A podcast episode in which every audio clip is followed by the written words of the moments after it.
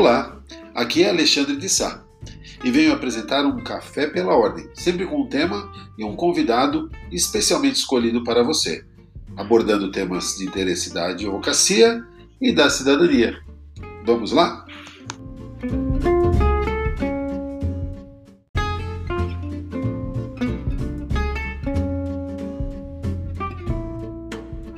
O meu convidado de hoje é o Dr. Paulo Dreyer. Ele é advogado e vamos conversar hoje sobre as relações familiares e as relações de consumo durante o período da pandemia.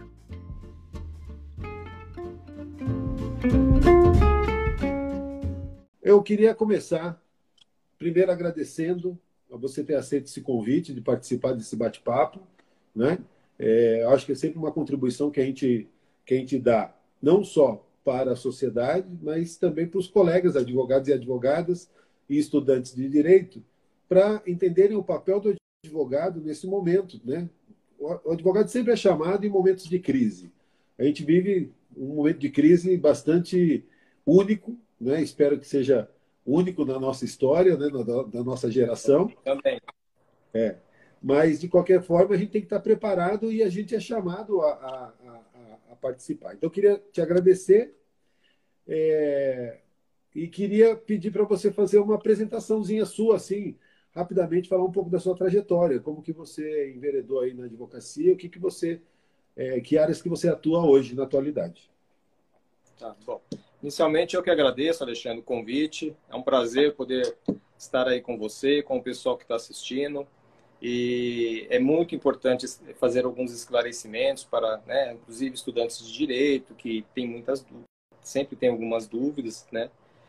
É, bom, eu, eu sou advogado, né? Eu me formei em 99 na faculdade FIG de Guarulhos, né? Como você, né? Eu Sim. com seis meses de formado eu já já havia passado um exame de ordem, então é, com seis meses eu já praticamente já era advogado, né? É, já estou fazendo quase 20 anos, né? Esse, agora em agosto faço 20 anos como advogado. Sempre advoguei aqui na comarca, né? É, estou agora estabelecido aqui na, no centro de Guarulhos, né? No prédio Business Mônaco, ao lado do Hotel Mônaco. É, eu fui relator pelo Tribunal de Ética da OAB, o 18º TED, né? Por quase nove anos, né? Foi inclusive, até... inclusive Paulo... Sim o Alexandre Parra acabou de mandar boa noite aqui. Ele é atual presidente do, do 18ª Turma do Tribunal de Ética. Obrigado. Um abraço para todos os demais que estão entrando aqui na nossa live. Um abraço, Alexandre. Abraço a todos aí. Parra também.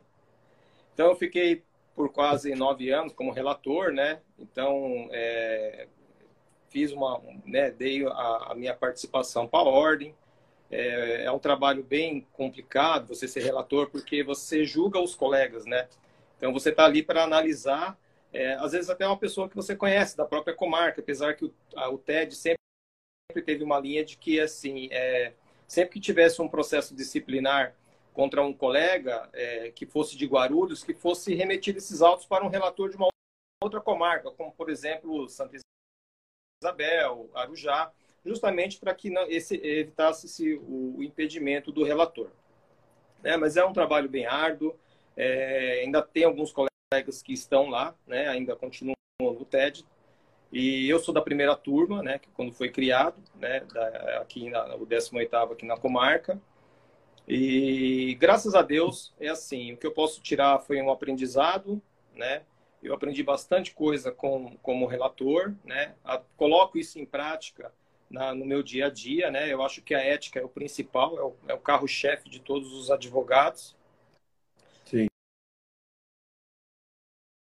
pensa no TED, é a minoria, a minoria da minoria que tem é, realmente alguma responsabilidade. A maioria das reclamações que tem contra os advogados é, são improcedentes, tá?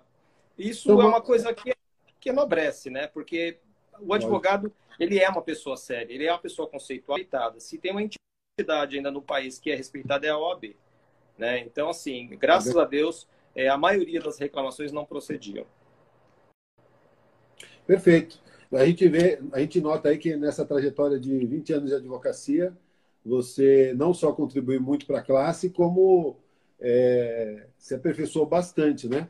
a, a, então, a sua área predominante de atuação hoje é a área eu faço... empresarial, a área civil, é, do modo eu geral. Faço, é, faço, eu faço a área civil, que é a, né, a área geral do direito, né? É, faço também empresarial e família. Antes de ser relator do TED, eu fiquei como assessor por quase três anos, né? Ainda na, na gestão do Dr. Ayrton Trevisan, né? Eu fui, eu fui é, assessor da comissão de ética e depois que eu fui para o TED. Então, assim, já passou de 10 anos aí, né? Só de dedicação à ordem, graças a Deus. É, todos nós temos que dar a nossa parcela de contribuição e você tem muito a contribuir e a gente Obrigado. conta com você, conta com pessoas como você que, que é, não medem esforços né, para ajudar. Hoje em dia eu tenho uma preocupação muito grande com a jovem advocacia, né?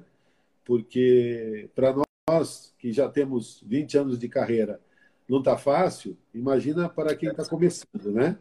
Então, para que essas pessoas possam começar e ter uma carreira é, não só exitosa, mas também pautada na ética, eu acho imprescindível que nós, advogados, é, há mais tempo, é, façamos um acolhimento e, e possamos dar o suporte para que eles possam é, começar com o pé direito na carreira, né? fazendo as escolhas, às vezes, mais difíceis, mas as mais corretas. Sem dúvida. E assim, é, é, é, bem importante o que você falou, porque os jovens advogados, eles sempre têm um pouco de dúvida, né? E o que eu posso deixar para eles, assim, de experiência própria, porque eu também comecei né, num escritório bem pequeno, hoje, graças a Deus, meu escritório é um escritório médio aqui na comarca. É assim, é, ética em primeiro lugar, trabalhe bem, estude diariamente, nem que seja um parágrafo, mas você leia alguma coisa de manhã, tá?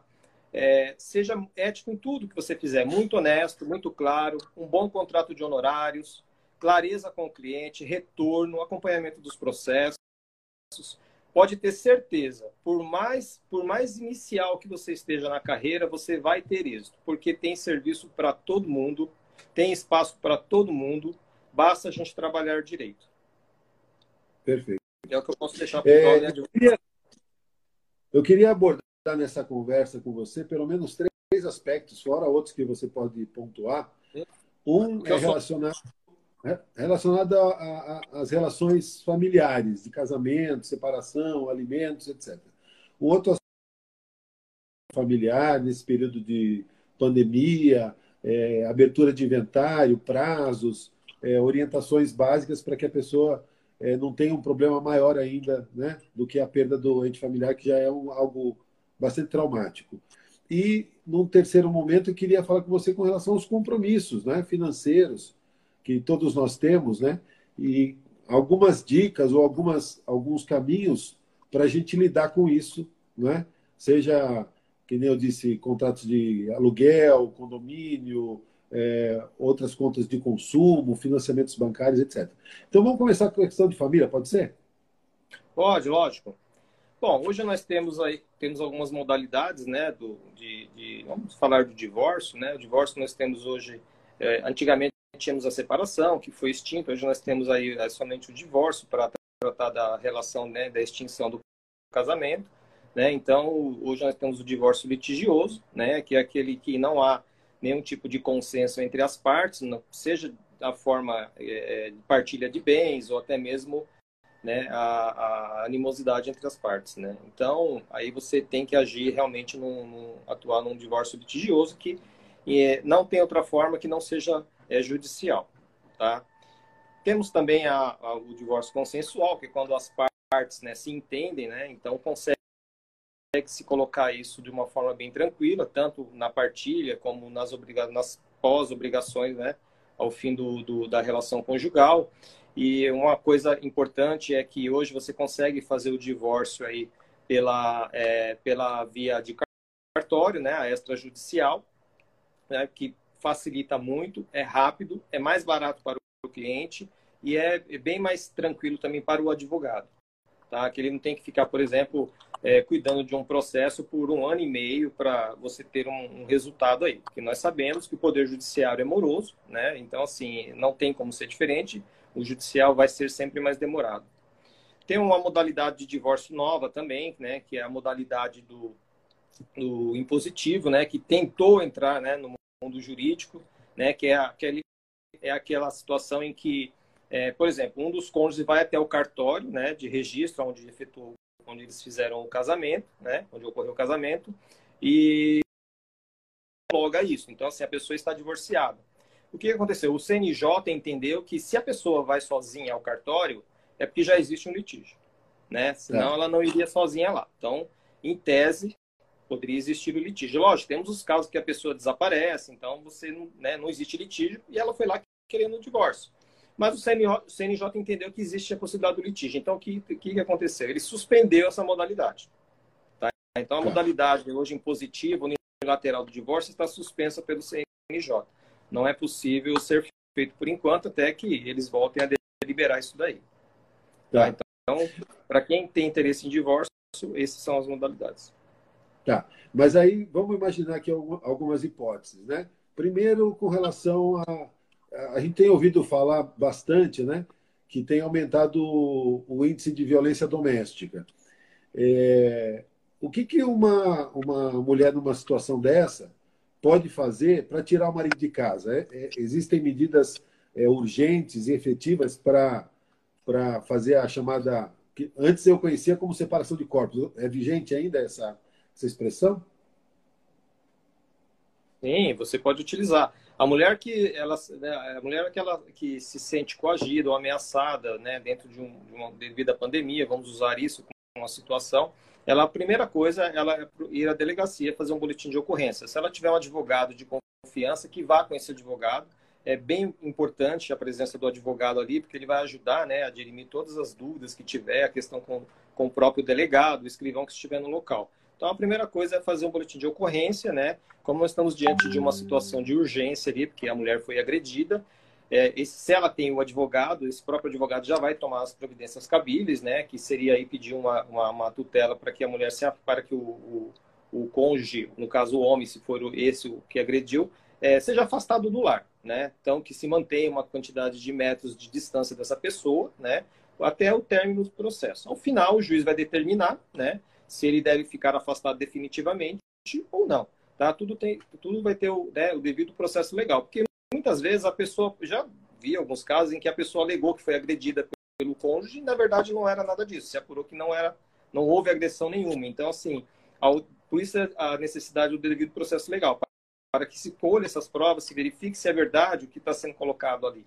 E ao final, a decisão judicial vai ser a melhor possível para que garanta, no caso aí, a segurança da mulher. Não, sempre tem os dois lados, e o que você falou do devido processo legal é imprescindível, mas é, eu imagino que muita gente fica em dúvida, né? Porque está na televisão que os fóruns estão fechados, né? E é. aí a pessoa fala, putz, eu estou aqui numa situação é, de ameaça ou de agressão e não, não posso fazer nada. Pode sim, né? Pode. Então, se, se possível, através de um advogado, contratando um advogado, o advogado vai é, não só acompanhá-la na delegacia, não é? Exatamente, exatamente. É muito é imprescindível. É que, é que na hora da, da, da, que ocorre essas, essas situações, normalmente a pessoa, ali devido ao desespero, tudo, ela não nem, nem lembra de chamar um advogado, né? Mas é bem importante que a pessoa leve esse advogado. Por quê? Porque ele vai tirar todas as possibilidades ela errar. Então, se, o que é verdade vai ser colocado ali, o que não é verdade não vai ser colocado. Porque às vezes a pessoa não, né, na, na na situação ali de, de dor, ela pode até é, fazer prova contra ela mesma, né? Sendo falar alguma coisa que, por exemplo, não aconteceu, mas ela falou devido à emoção, que, que é do ser humano, né? Isso é possível Sim. acontecer. Então, a importância do advogado ali é, é bem imprescindível. Outro aspecto que é, eu imagino que muito, faz com que muitas mulheres, especialmente as mulheres, não só as mulheres, mas especialmente as mulheres, acabem não, não recorrendo a essa medida extrema é a questão da questão de, de se manter, manter os filhos, né? Quando da separação de corpos, uma separação assim, numa tutela antecipada, é possível também a fixação de, de alimentos é, provisionais ou provisórios, não sei como que chama, para que ela possa, é, nesse período, se manter? Sem dúvida ela é, o, é, é imprescindível que seja pedido, né? Porque como que ela vai. Vamos levar em conta uma, uma pessoa que é do lar. Né? Então, por exemplo, ela não tem. Ela saindo do lar porque foi agredida, ela não vai ter como se manter, como ela estava na situação anterior. Os filhos, a mesma coisa, que provavelmente vão acompanhar a mãe. Então, se os filhos acompanhar a mãe, a mãe também ficou numa situação, é uma pessoa que não tem como se manter. Logicamente que é uma situação que vai ser analisada com mais calma, com mais detalhes, porque hoje a mulher, ah, vamos usar, estamos usando a mulher, então assim, hoje a mulher que pede a pensão alimentícia, para que ela tenha direito, ela tem que preencher alguns requisitos, né? Então, um deles, por exemplo, um exemplo que poderíamos dar é quando a pessoa é do lar, ela não tem condições de voltar para o mercado de trabalho, ela nunca vai conseguir sobreviver, ela não, não tem expertise para isso. Né? Agora, quanto ao menor, não. Quanto ao menor, né, é, é, é, a pessoa, é, ao entrar com a tutela, já pode estar pedindo também a fixação dos alimentos provisórios ali, até que se resolva a situação, porque as crianças precisam sobreviver. Né? Isso está previsto no Estatuto da Criança e Adolescente, está na legislação que regula os alimentos. Então, assim, pode ser pedido imediatamente, sim. Tá. Um, outro aspecto, o Paulo, que eu, eu vejo bastante, uh, a pessoa, por exemplo, que, que deixa o lar. Imagina que a pessoa que está sendo ali agredida, ou, ou mesmo que não haja agressão, mas está numa, numa situação de insustentabilidade da relação, ela decida sair do, do lar. Existe ainda alguma, algum tipo de sanção, algum tipo de, de prejuízo para quem, em tese, abandona o lar? Essa, essa, esse conceito de abandono do lar sempre vem à tona, as pessoas se preocupam com isso. Tem uhum. consequência jurídica isso? Olha, pode ter.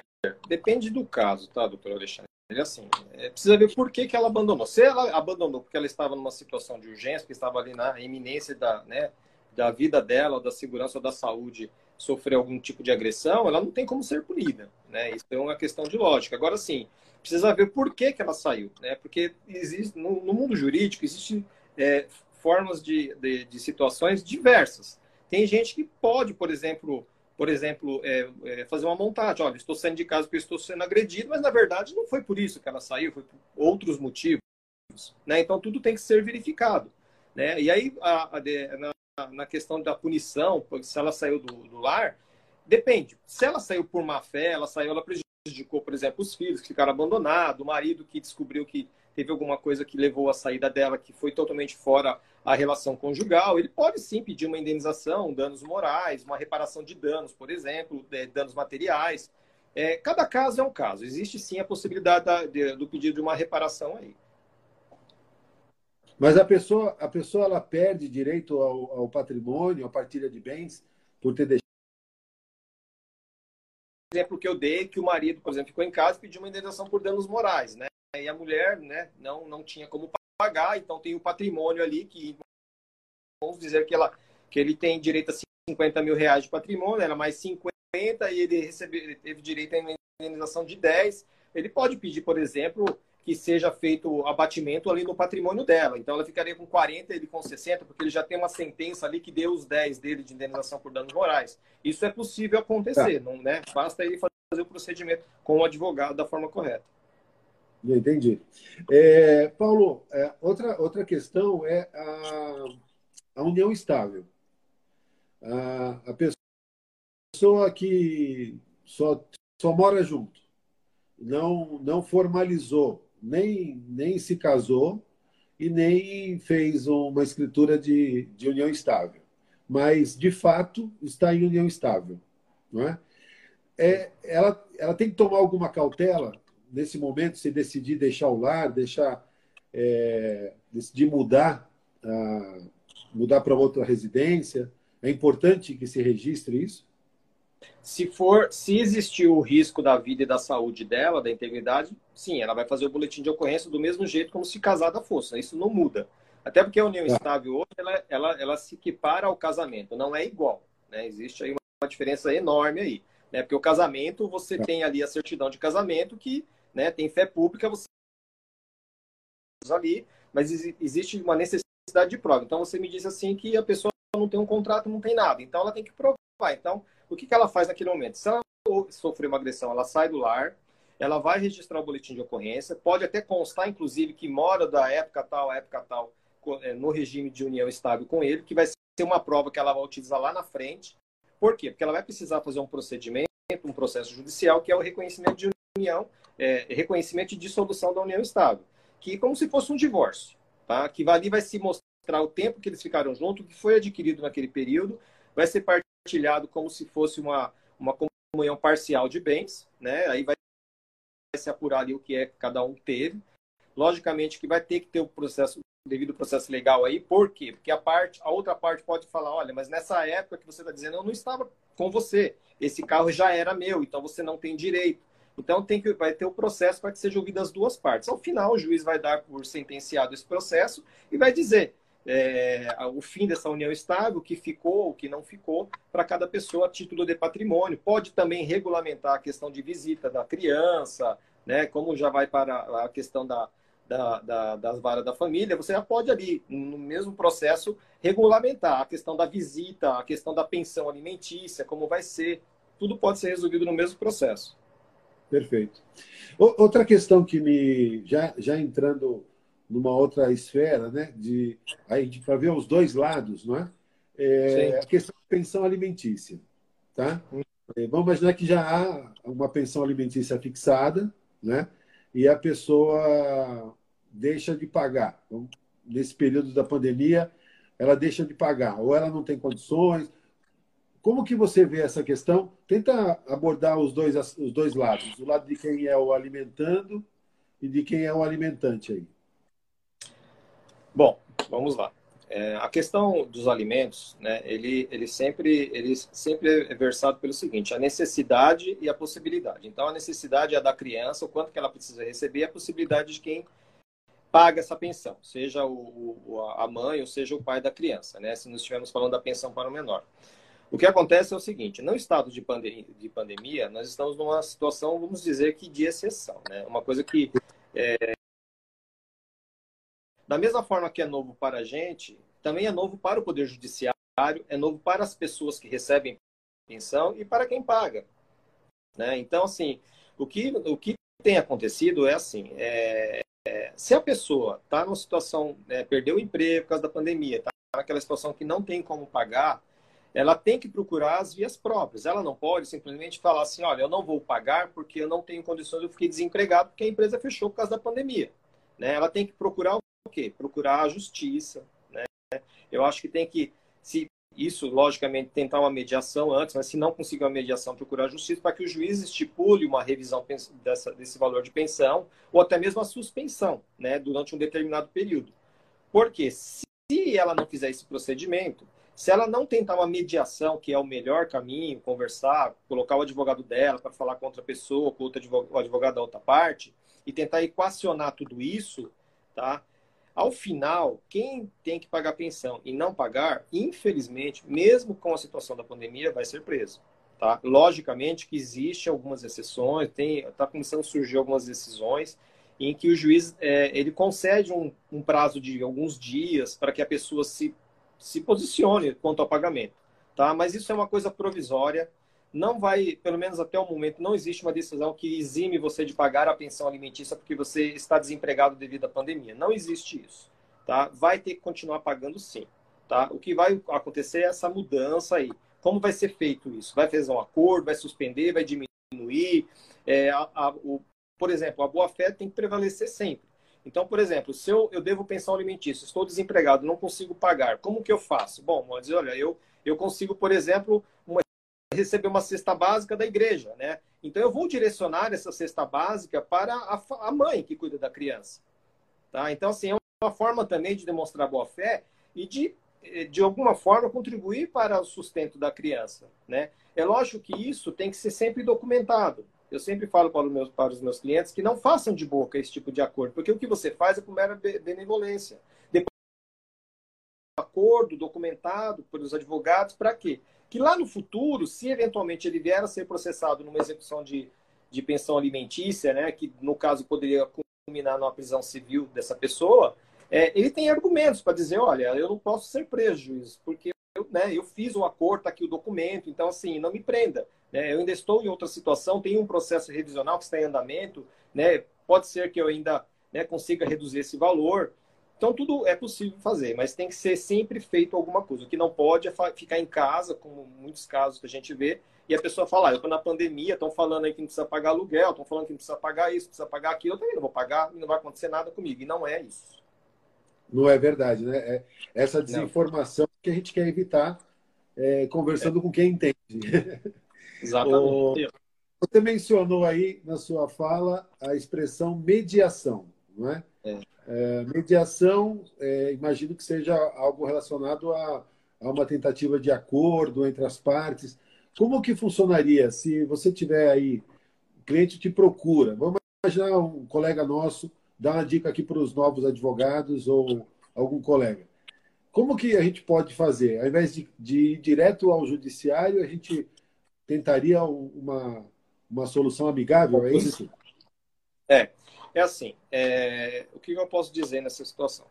É, estamos na pandemia, tá? estamos numa situação de exceção, né? uma, uma situação que ninguém sabe é, na prática o que é realmente 100% verdadeiro. Então, assim, nós estamos numa situação que mudou, mudou a vida de todo mundo. Tá? Então, eu aconselho, é, antes de colocar em litígio, né, entrar com um processo judicial, é, o advogado da pessoa tem sempre que buscar o quê? A mediação, que é uma tentativa de acordo com aquele credor, vamos dizer assim, que a pessoa tenha, né, seja em qualquer área, seja no aluguel, seja na pensão, seja em qualquer. Procurar o advogado, ou se não tiver, e tiver um bom contato e quiser falar direto com a pessoa, e existe isso, acontece muito, né, naquelas pequenas locações de valor muito baixo. Então, o próprio locatário fala com o locador, né, e se resolvem ali. Então, a mediação é o melhor caminho que tem.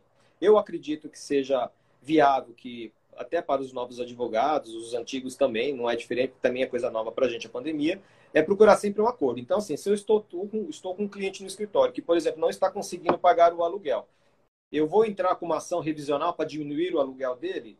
No momento, não. Eu vou primeiro tentar uma mediação direto com o advogado, né, de quem está alugando o imóvel para ele, né, tentar um acordo, formalizar isso, né, não havendo, não possibilidade de formalizar, aí sim nós vamos pensar no litígio. Tá? Então eu teria que entrar com uma ação, pedir uma, uma liminar para que isso suspendesse ou reduzisse o valor do aluguel durante um determinado período, né, que a gente estima que vai durar essa pandemia até que o país volte a andar novamente. Eu, eu sempre procuro incentivar, Paulo, é, tanto os advogados quanto a sociedade em geral, a, a consultar um advogado, o advogado a fazer uso da consulta, que é regulado na, na nossa tabela de honorários da UAB, tem lá um valor mínimo, se eu não me engano, de entre 300 e 400 reais. É, hora, próximo aí. É, uma hora de consulta. Eu acho que é uma segurança é, para o, o, o cliente consultar um advogado e também é uma fonte de renda importante para o advogado é, cobrar a consulta não é? Então, é a gente tem aí o, a medicina, ela trabalha muito, muitos médicos vivem somente de consulta, né? É, Exatamente. Consulta indicam o remédio. É, são poucos os médicos que estão lá fazendo cirurgia.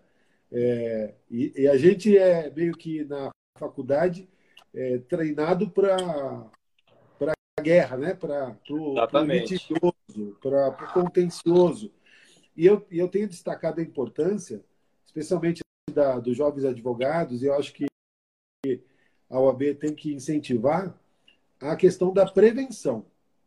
Então, é, se vai aqui um conselho, é, com base no que você falou até agora, para quem está nos assistindo e tem dúvidas, é, marque um horário com o seu advogado, ainda que seja é, via Skype, via é, uma videoconferência, né? E separa lá os assuntos, fala, olha, eu quero, quero uma opinião sua sobre isso, isso, isso, isso. É bom para o cliente, não é? que vai certamente ter ali várias dicas importantes e vai evitar problemas maiores. E é muito bom para o advogado também, que vai ter uma fonte de renda ali na consulta, né? Você não acha que a, a, prevenção é, é o melhor remédio? Já adotamos a, a cobrança da, da, da consulta há um bom tempo. Tá? Então, nós cobramos, sim, né, mediante a tabela da OAB, a consulta. Tá? É, é super importante a pessoa fazer a consulta. É bem isso que você falou. Né? Na medicina, é, tudo se paga consulta para o médico, né? Mas isso também tem a questão cultural, né, do brasileiro. O brasileiro, é, uma gripe, ele já passa em consulta com o médico, né? Seja no convênio, seja no particular, ou seja no SUS. A advocacia não, a pessoa só procura, né, o advogado quando ele tem um problema, já grave, né? Então, para os, os novos advogados, para né, a população que tem, eh, possa estar assistindo, é, sai muito mais barato você pagar uma consulta de uma hora com o advogado ali de 50 minutos e você ter as informações para que você proceda no que você queira fazer e evita depois um gasto maior. Por exemplo, a pessoa tem, tá, está vendendo ou comprando um imóvel. Né? Então ela tem dúvida de quais são os documentos que ela tem que tomar cuidado, tem que analisar para poder fazer aquilo ali, aquele negócio jurídico. Às vezes uma consulta ela gasta aí, vamos supor, os 400 reais que ela, que ela vem a pagar, os 500 reais de consulta. É muito mais barato porque ela sai dali orientada, ela não vai fazer um mau negócio e ela gastou os 500 reais dela.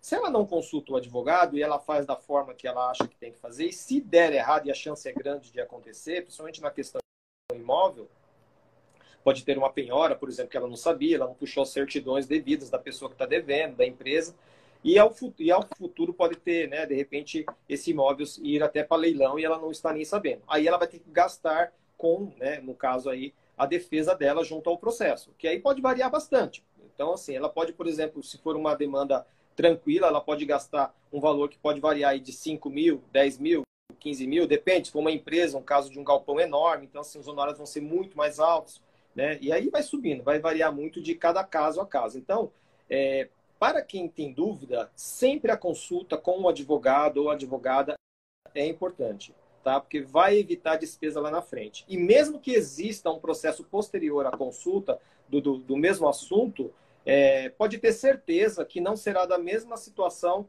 grave que poderia ser sem a consulta, entendeu? Perfeito. Tem uma questão aqui da Loredana, ela falou, e quando ela tem condições de trabalhar e o ex-marido também, e a esposa fica com a maior parcela, como fica? Eu acho que ela deve estar falando aqui da questão é, de, de pensão, né? Talvez é, a pensão recíproca, talvez. É, é, é esses equilíbrios que, pode, que, que, que venham a ocorrer podem ser objeto de revisão, né?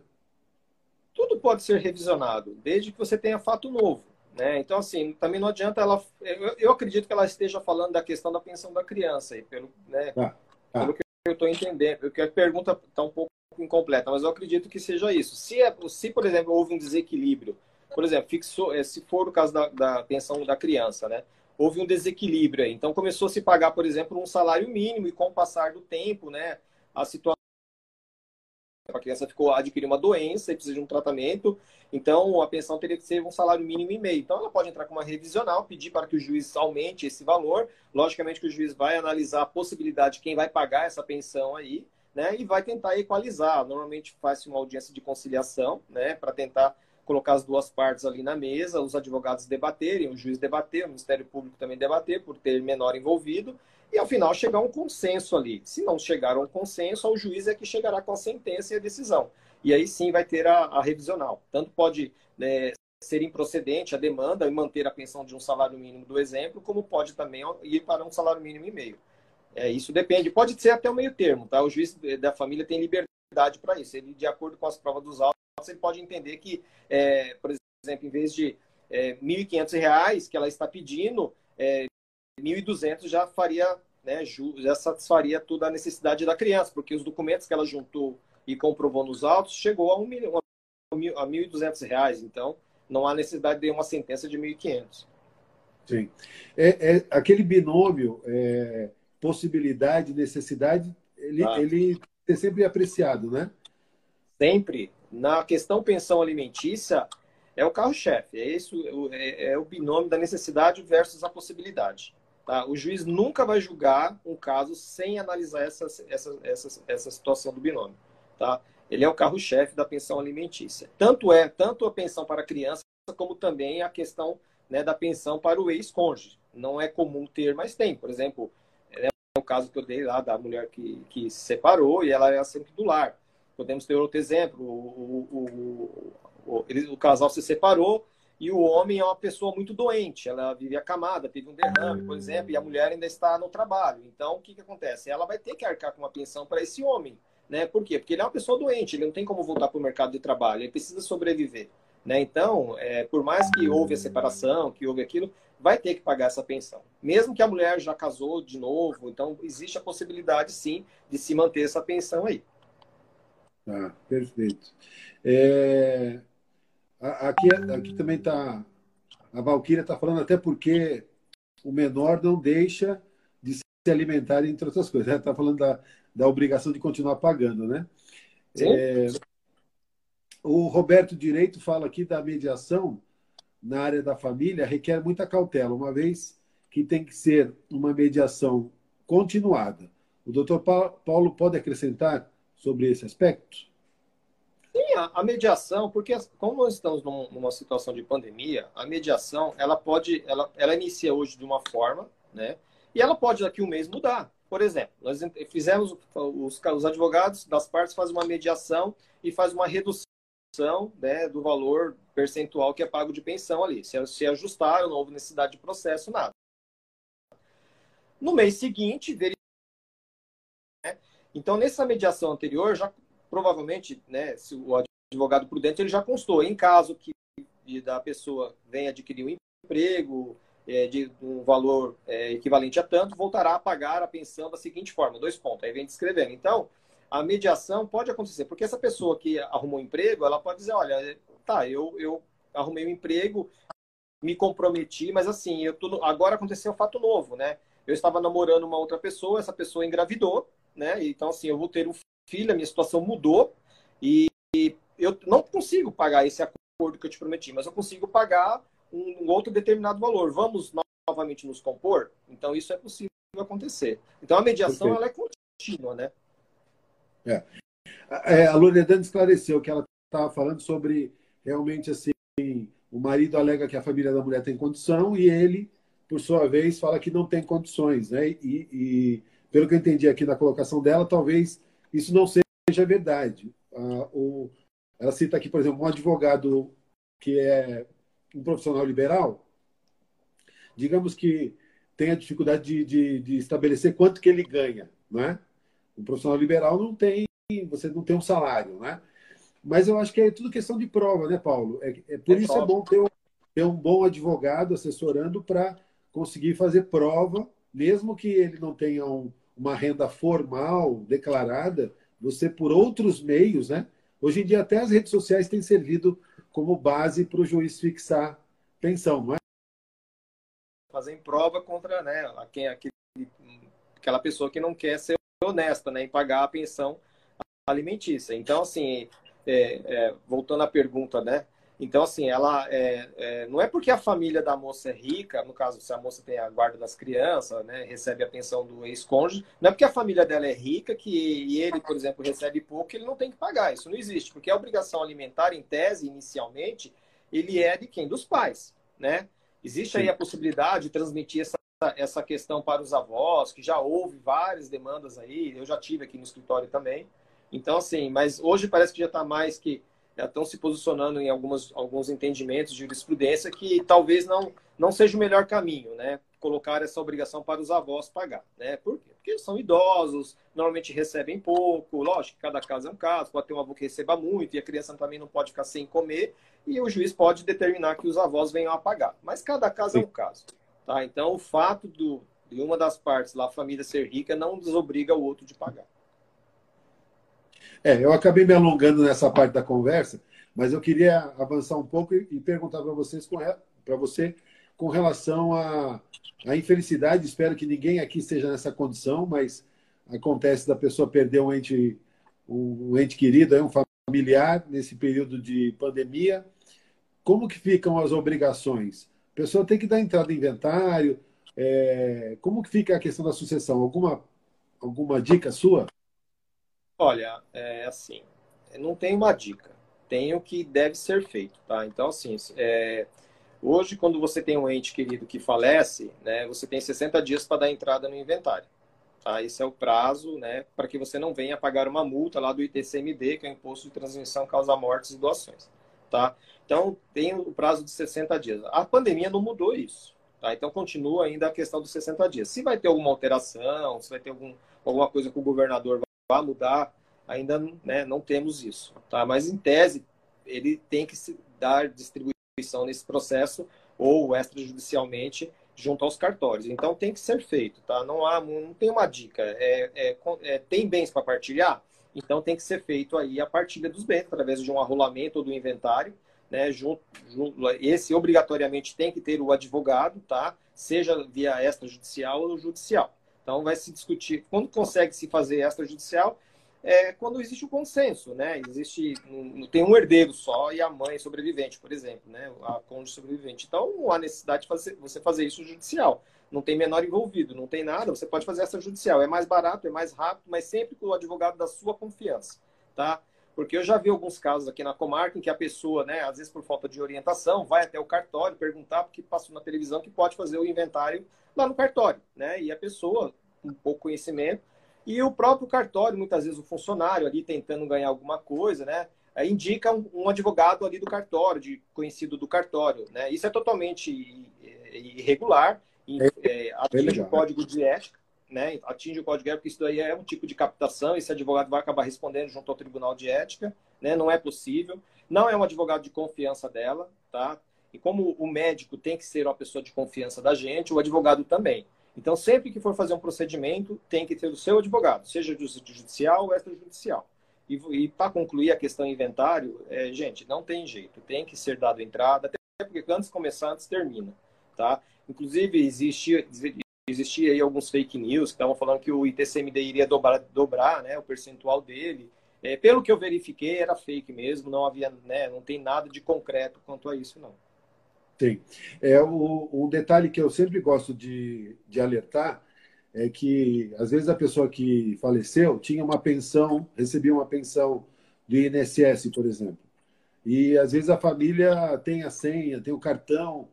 É, isso não pode ser feito. Né? A, a, família não pode continuar recebendo ali a pensão em nome do, do, do familiar que, que faleceu, né? Exatamente, até porque, né, isso aí é crime, né? Então você, como criminalista, sabe que, né, não existe essa possibilidade. Se a pessoa quiser, ela pode sim, risco de responder um processo criminal. Por quê? Ela está indo com um cartão que não é dela, uma senha que não é dela, vai mexer no dinheiro que não é dela, né? Porque abriu-se a sucessão ali, mas ainda não houve a partilha. Se não houve partilha, ela não recebeu a parte dela. Então, como que ela vai pegar? Né? Ou não houve uma autorização judicial, não houve um inventário extrajudicial em que ficou estipulado ali na escritura pública o o, a, o valor que ela teria direito e que ela poderia ir junto ao banco receber, né? Então, não pode. Se fizer isso daí, pode sim responder né, um eventual crime aí. É logicamente que a gente na prática vê, né? Então, às vezes a família é pobre, não tem condições, às vezes tem que pagar o funeral, tem que, né, várias despesas ali, né, para poder fazer o sepultamento, né, do ente querido, e a pessoa acaba indo lá pegando esse cartão e pagando as coisas, tá? É, não é correto, mas o que acontece na prática, tá?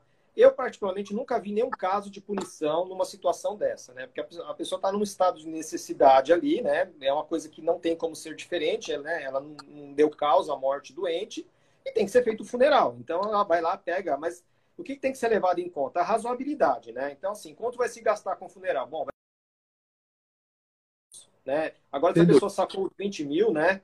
Então, assim, cadê o dinheiro, né? E daí não, aí sempre fala, ah, mas não foi eu, não saquei, tá, mas eles esquecem que tem as câmeras, né? Hoje o caixa eletrônico tem câmera, sim, vai sim. passar né, o rosto da pessoa ali que está sacando, o horário, tem as câmeras de rua. Então, eu, eu oriento que não faça, né? Só se for numa, última, uma situação né, de, de que não há outra possibilidade de enterrar o ente ali. E assim mesmo, deixo claro que existe a possibilidade de responder o processo crime. Exatamente. É uma outra questão que colocaram aqui, né? E a dificuldade de acessar, por exemplo, a pessoa tinha bens, eh, tinha depósitos bancários, por exemplo, e o acesso fica é, bloqueado. Esse tipo de medida a gente consegue é, uma medida urgente, um alvará, um alvará para liberar isso é, através de um advogado, né, o, o Paulo? Sim, existe. Aí, essa é uma situação só judicial, tá? Em que o advogado ele pleiteia, né? Pleiteia a liberação dos valores, quando são valores pequenos também, não é nada. Se for um valor muito alto, aí vai ter que entrar na partilha, nível inventário. Mas existindo um valor baixo, é possível sim que fazer via alvará judicial libera esse valor, né? Às vezes a pessoa só tem um, um valor, por exemplo, 5 mil reais, não tem carro, não tem casa, não tem nada. Precisa fazer um inventário? Não. Né? Você faz um via alvará judicial que é muito mais rápido, muito mais barato, né? Provavelmente pelo processo, pelos, pelos processos serem eletrônicos, em alguns meses você já vai ter a solução da sua situação e o dinheiro liberado.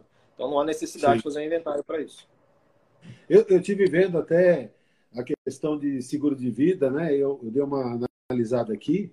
Ah, ah, de um modo geral, as, as, as apólices, elas têm a isenção né, de pagamento em caso de pandemia, mas foi feito um, um no caso da, do Covid-19, todas as, as, seguradoras elas reformularam isso e têm pago. É, eventualmente, se alguém tiver dificuldade de receber também seguro de vida, tem que procurar também um advogado, porque é, essa exceção ela foi afastada é, por conta aí da, da excepcionalidade do Covid-19.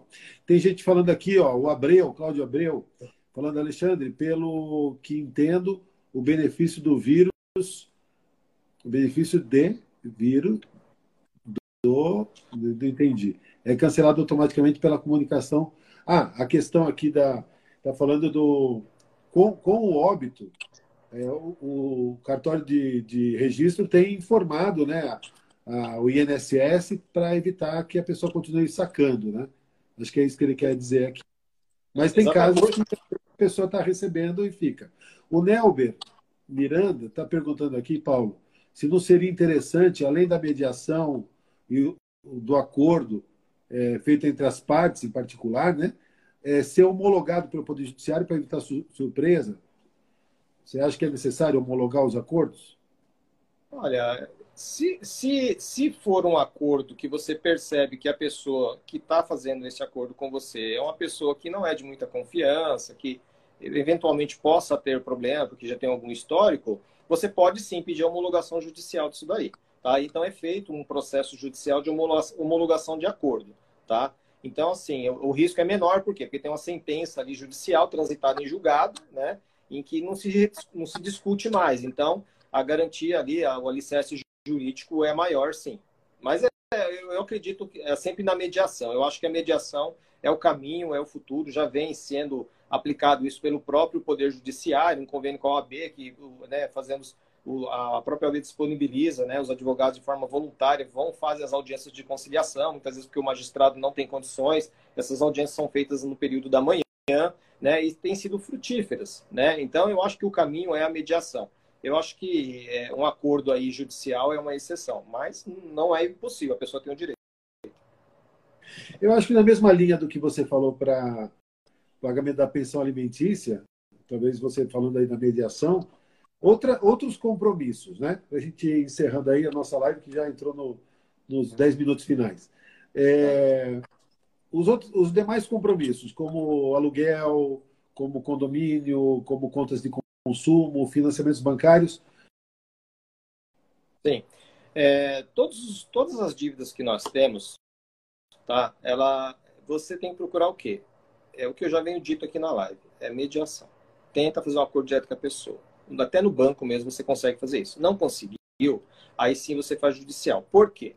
É, se você entrar na via judicial, é, existe tanta possibilidade na relação de consumo como na aplicação do Código Civil de você revisionar os contratos. Porque lá no artigo 6 do Código de Defesa do Consumidor, ele fala que quando um, contrato, né, o contrato firmado entre as partes ali na relação de consumo, ele fica de uma forma é, desequilibrada para o consumidor, ele pode pedir a revisão. Por exemplo, o empréstimo bancário, né?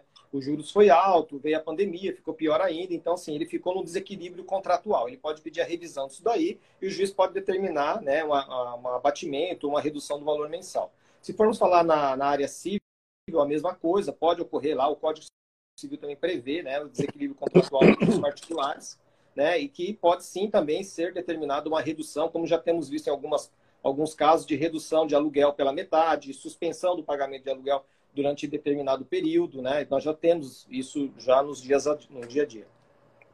Perfeito. Então, a mediação aí também é, encontra espaço E o, o advogado ele está preparado, né? É, se não está, tem que se preparar, né, para fazer também uso desse, desses meios alternativos, né?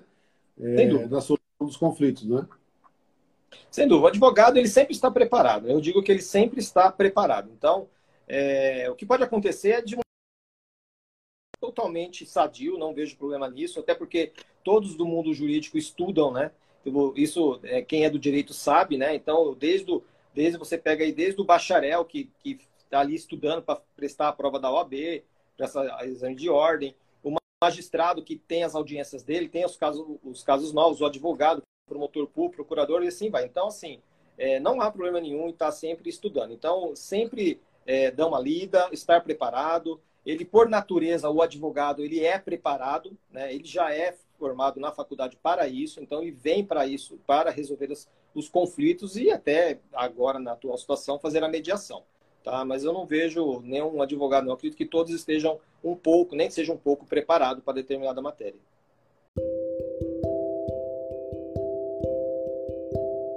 Obrigado por ouvir mais esse episódio de Um Café pela Ordem. O meu nome é Alexandre de Sá Domingues e você pode me encontrar nas redes sociais, YouTube, Facebook e Instagram. Espero que tenha gostado do nosso podcast e que compartilhe com os seus amigos. Nos vemos no próximo episódio. Até lá!